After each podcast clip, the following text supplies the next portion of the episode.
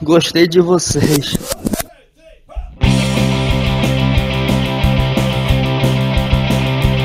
Então vamos começar mais um Gostei de Vocês. Uma salva de palmas pra gente. Porque finalmente encontramos um nome para o nosso programa. Excelente. Já estamos no terceiro, na terceira edição do programa e a gente ainda não tinha encontrado um nome para o nosso programa que agora se chama Gostei de Vocês. E a gente fala um pouco de design, um pouco de usabilidade de maneira geral e também um pouco de cultura. A gente acredita que isso são os pilares aí de toda boa experiência, os pilares de tudo que a gente acredita em matéria de um conforto em matéria de usabilidade. É, hoje eu estou aqui com a Michelle Amata. de novo, é, Mirella Barbim Oiê! e Diego Rodrigues. Olá, pessoas. E hoje a gente vai falar um pouquinho de design de protesto.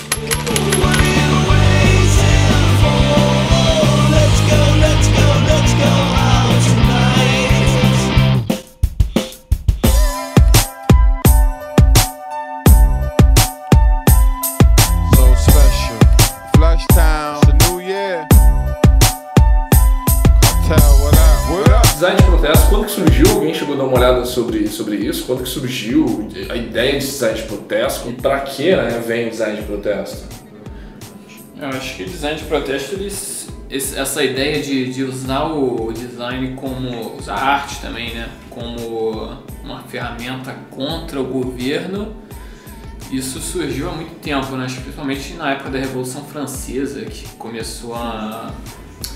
essa, essa distribuição de material gráfico para para você tentar combater alguma, algum governo totalitário, algum governo autoritário. Tá diretamente ligado à política, então. Sim, é, o, é a força, porque também tem, a gente tem que entender a diferença de que tem o design de política, o design de propaganda política e o design de protesto, né? Porque isso varia muito de onde ele é direcionado, né? A propaganda política, ela é direcionada, vamos dizer assim, de cima para baixo, que é a venda de ideias, venda de ideologia, disseminação disso, e o design de protesto vem da base, normalmente em alguma, alguma atividade revolucionária que tenta combater alguma injustiça, né? combater alguma. Algum... Acho que tem um tom de resposta, né? Sim, Sempre, é. sempre como resposta a alguma coisa que está acontecendo. Exatamente. E nunca- Pode ser. Bom, acho que a gente vai acabar sempre chegando que é uma resposta, né? Porque mesmo que alguma.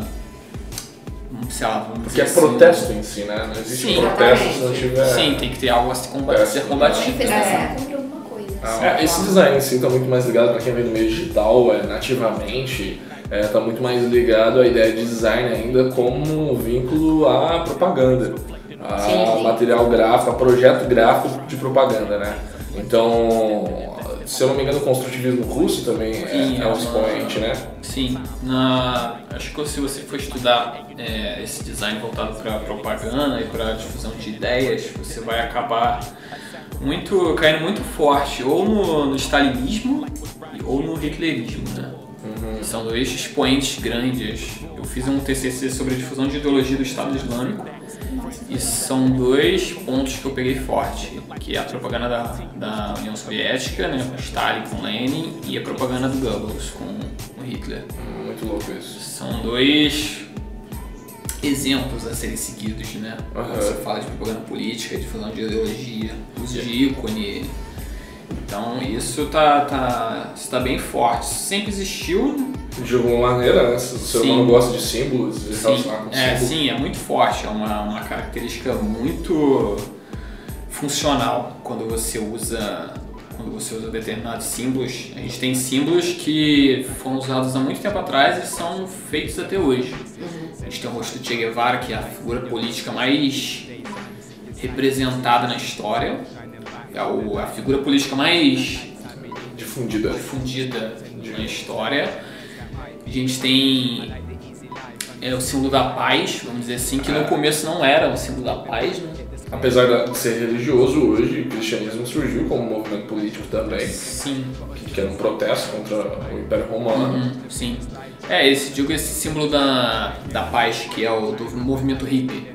Ah, sim, Ele sim. era pro desarmamento, Ele era né? pro Entendi. desarmamento. Ele ia ter alguma coisa ali de uma, uma letra, deve ser no, Tá alguma incutido, coisa, é, né? é. mas acabou sendo pegado pelo movimento hippie, pelo movimento da paz e esse movimento que ganhou força, né? Tudo que você for perguntar a muitas pessoas, elas provavelmente vão associar esse símbolo com Muito, muito engraçado como tipo, todo esse movimento ele começa como algum tipo de protesto político e por conta dessa difu- difusão do design, dessa ajuda de colocar ícones, o negócio começa a se descolar do que é real, se tornar algo como crença, como maneira de vida, como estilo de vida, que começa a deixar de ser alguma coisa que você pauta através da, da sua percepção de mundo e de realidade para ser algo que você acredita muito a ponto de ser uma fé, né?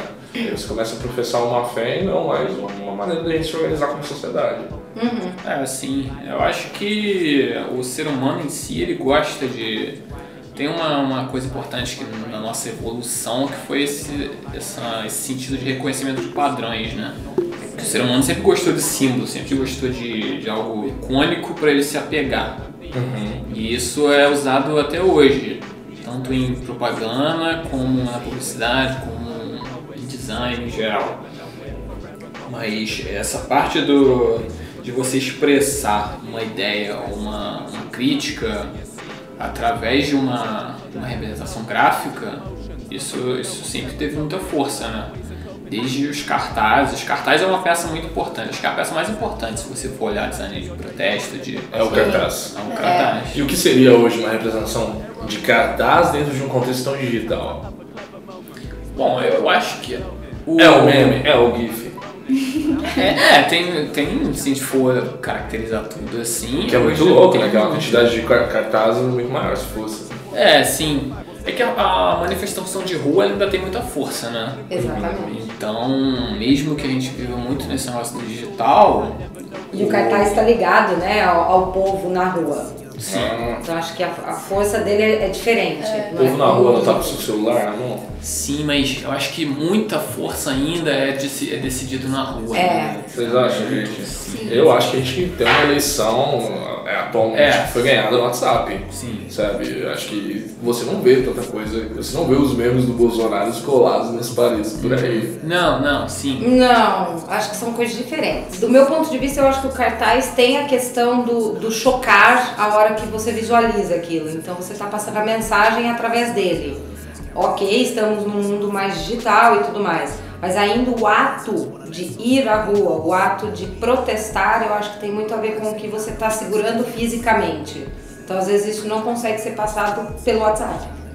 Como Então, foram as manifestações do Ilinão recentemente, né? Que Exatamente. também tem um logo próprio, um símbolo próprio. E você percebe que tipo, o, lado contrário dessa discussão que a gente vê atualmente já entendeu isso muito mais rápido. Né?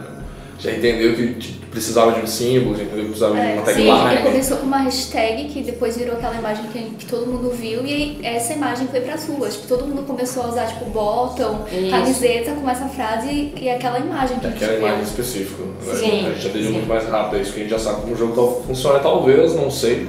Se bem que a gente já tem o Bolsomito, né? Sim. É, tem essa, essa frase. O, a, a, a ultradireita nos Estados Unidos tem aquele sapinho, né? É tipo um meme que eles adotaram aquele sapo. Ah, eu não sabia disso. Eu também não. Tem um símbolo desse aí que é. E acho que logo vai aparecer, então. Talvez, se, se faz muito parte do movimento político, acho que logo vai aparecer um logotipo do Bolsonaro aí. É, ele tem aquela estampa dele, né? Que é meio Che Guevara ali também. Isso. Que é alto contraste. É, eu acho que vai ser o, talvez o logo do, do- Tem o logo do governo federal, né? Isso. Provavelmente vai ser isso daí, que a galera que vai estar muito pró-governo vai acabar defendendo. Ou não, né? O desfile in the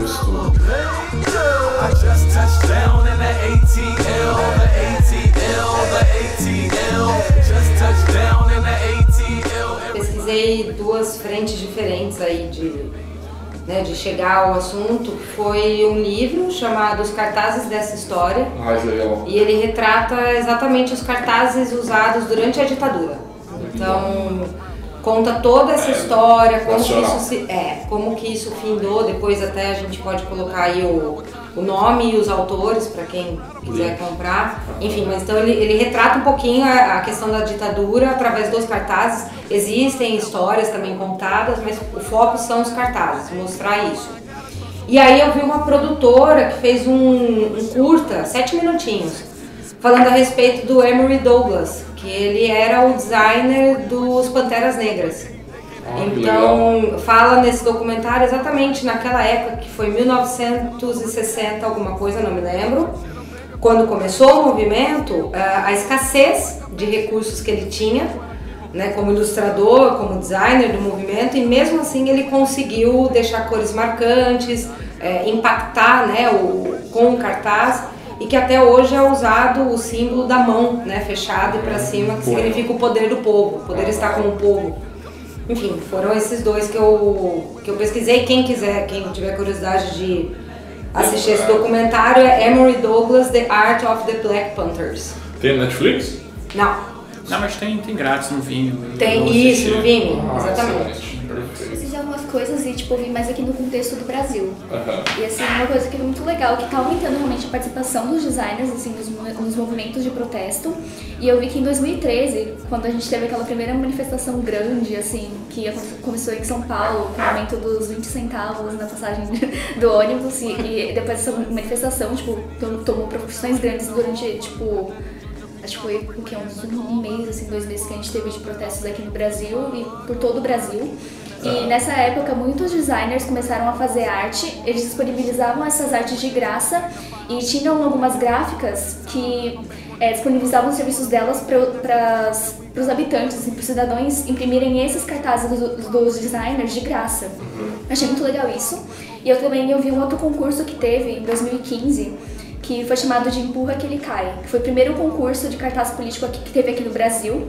Era um concurso em que ele pedia para os designers fazerem cartazes contra o Eduardo Cunha, que na época ele estava envolvido em um monte de escândalos políticos, enfim. Esse concurso é, incentivou os designers a participar disso, sabe, de criarem cartazes contra o Eduardo Cunha. Eu gostei do nome do. Empurra que ele cai. Isso foi assim o que eu mais vi assim de relevante aqui no Brasil e é claro que o último que a gente viu foi o Ele Não, né, que Ah, o a gente já comentou aqui. Verdade. Muito legal. Falando desses, é, dessas peças icônicas assim, acho que a gente pode lembrar também do cartaz que o, que o Shepard Fairey, o Obey, fez para a campanha do Obama, né? Sim. Que foi uma peça que ele não fez para a campanha, mas que é o, o time do Obama captou essa, essa peça para a campanha dele, aquela com o rosto do Obama, escrito Hope embaixo. E essa, e essa peça ficou mega famosa, essa peça se espalhou por tudo quanto é lado. Foi. Até porque o, o Obey ele tem um estilo muito, muito forte. Ele é um cara que está sempre envolvido nessas questões sociais, é um cara que vem do, da arte urbana. Então essa, esse tipo de, de movimento sempre, sempre acompanhou essa, essa questão social, né? Junto com, junto com hip hop, junto com grafite, sempre foram braços do, desse, dessa contracultura, dessa, dessa necessidade de reivindicar direitos. Esse movimento alternativo, né? Sim, Que sim, não tô mediado. sim. Acho que o, a gente for falar em nomes, o Banksy também é um nome que Eu tinha pensado nele agora. é um nome muito forte também de a gente falar de design, de arte crítica, porque as peças dele estão, estão sempre chocando as pessoas, sempre fazendo as pessoas pensarem. Tanto aquela primeira peça dele que ficou famosa, que ele pintou o muro lá da, da faixa de Gaza, que é aquela garotinha com balão, Sim.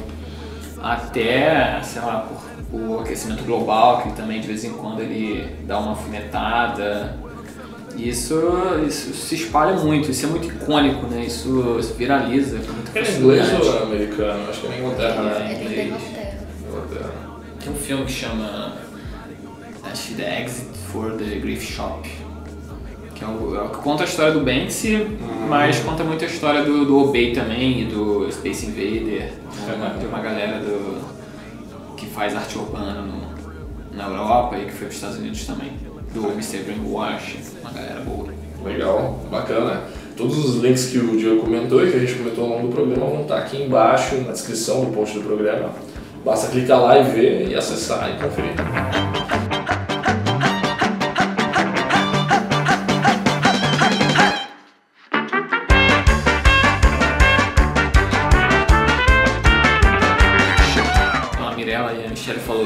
Do Brasil também. Acho que uma, uma peça muito importante na, na história do Brasil é Charge, né? Ah, Com certeza. Charges, elas Nossa. estão desde, pô, desde que eu me lembre, jornal Sim, até hoje. Até hoje. Até hoje tem. Até hoje Pasquim, né? É. Sim, Pode tem ser. o Niemeyer, tem uma cara É. também Niemeyer, que então acho que a charge ela sempre foi muito. Eu não vejo muito isso fora daqui. Eu não sei se tem muito fora do Brasil. Ah, tem o Jesus Char, do, Ah, sim. Ah, da, da França. Da França. Sim, que até, até deu aquele problema lá do, Exato. do Mohammed, é. Sim.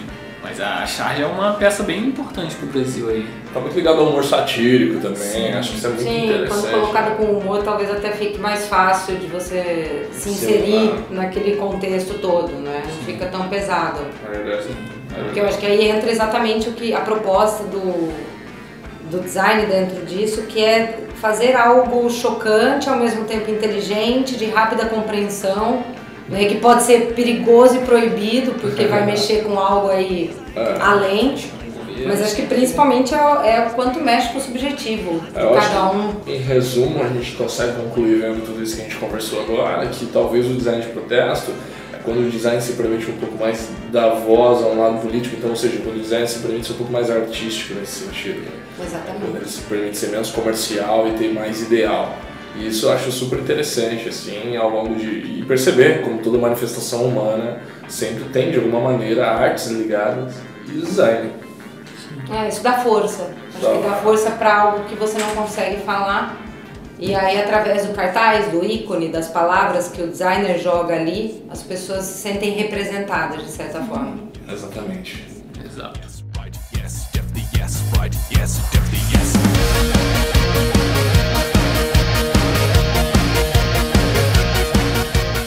Agora a gente vai fazer um bloquinho diferente a partir desse programa e em todos os outros que a gente vai gravar. Ah, vamos dar umas indicações aqui de alguns produtinhos que a gente está consumindo, seja filme, livro. Uma indicação. Como é que a gente pode chamar esse quadro? Isso não é muito bom pra nome. Não é... Daqui a pouco Sem vem. nome, por enquanto. Sem nome. Quadro sem nome. É.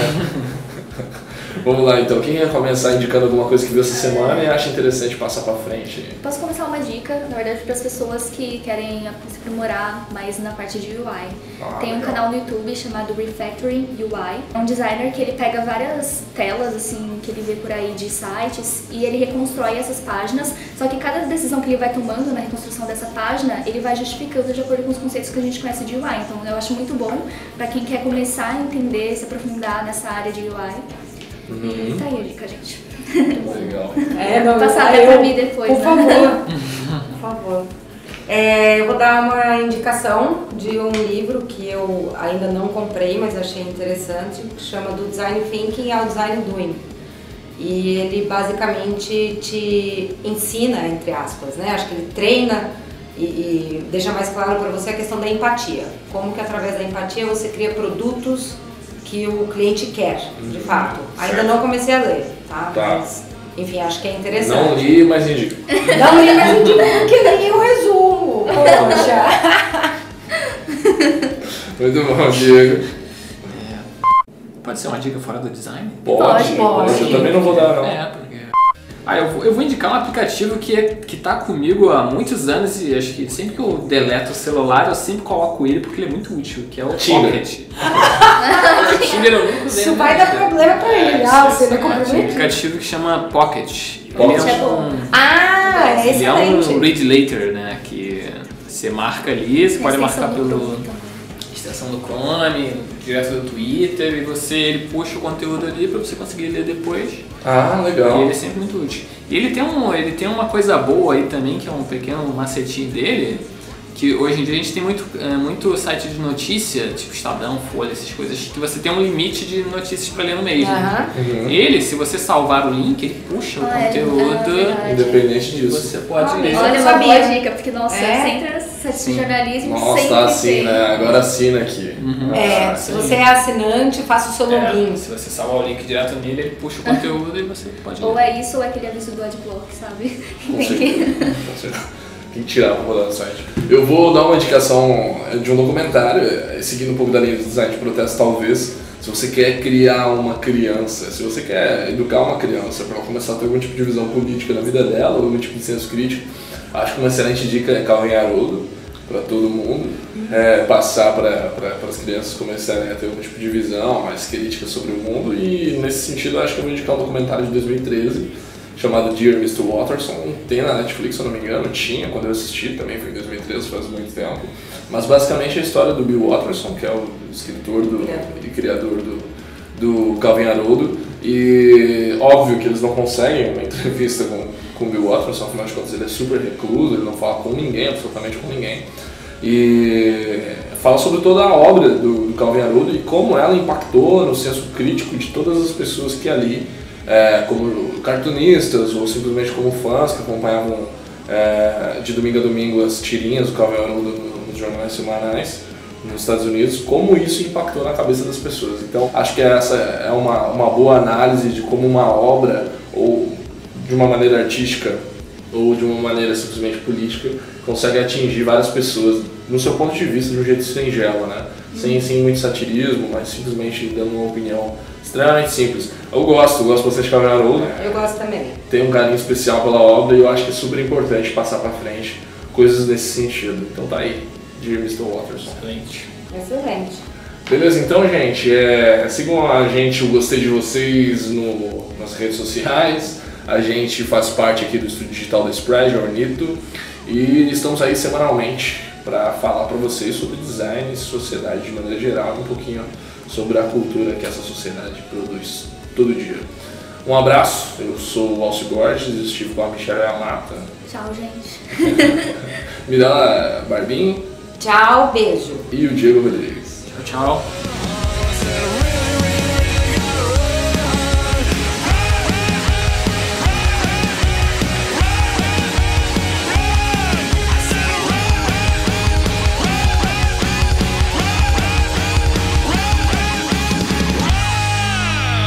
Pô, valeu, galera.